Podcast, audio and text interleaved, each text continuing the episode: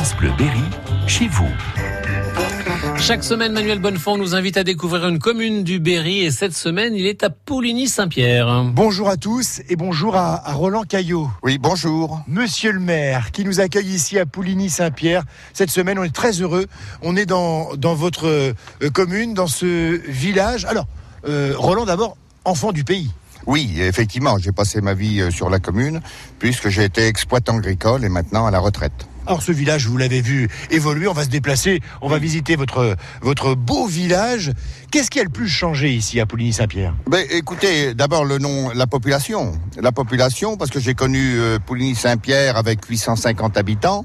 Maintenant, on arrive pratiquement à 1200 habitants. Donc, euh, ça, c'est une évolution. Et puis euh, le, le, village par lui-même, ben, il s'est transformé au fil du temps. Effectivement, on a fait à peu près comme dans toutes les communes, euh, des cœurs de village euh, pour que ça soit plus attractif. Et on a essayé de relancer aussi un petit peu l'économie, oui. hein, puisque on a réalisé quand même cette maison du fromage qui est connue.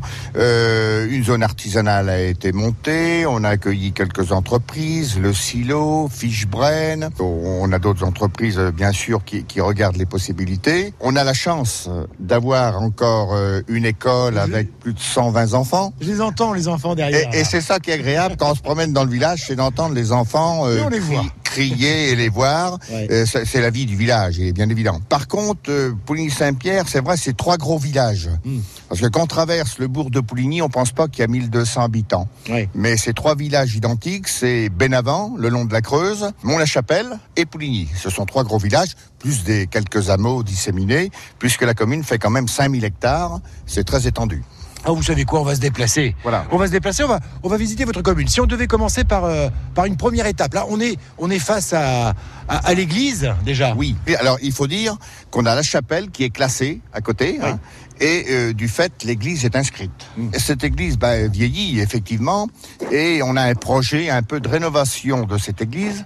Et en même temps, des bâtiments qui sont accolés à l'église. On va faire le tour, là, vous allez découvrir des bâtiments euh, très anciens qui ont été construits, c'est enchevêtré hein, entre l'église et ces bâtiments qui sont fermés euh, moi, je les ai connus pratiquement. Je les ai connus habités il y a, il y a une trentaine d'années, euh, 40 ans.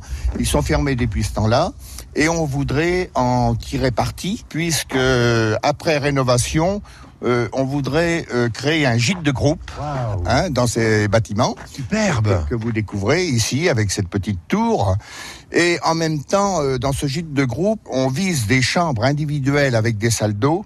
Ça pourrait servir aussi un peu d'hôtellerie rurale. C'est le projet, ça. Oui, c'est le projet. Gîte de groupe, il y a beaucoup de demandes dans l'été, mais l'hiver, beaucoup moindre. Et ça pourrait servir un petit peu d'hôtellerie rurale, à condition d'avoir des chambres individuelles avec des salles d'eau individuelles. Oui. Voilà le projet. On arrive à se projeter, hein. Je pense que ça peut, ça peut le faire, comme on dit. Oui, oui, effectivement, euh, c'est c'est joli. Enfin, ça sera encore plus beau quand ça sera rénové.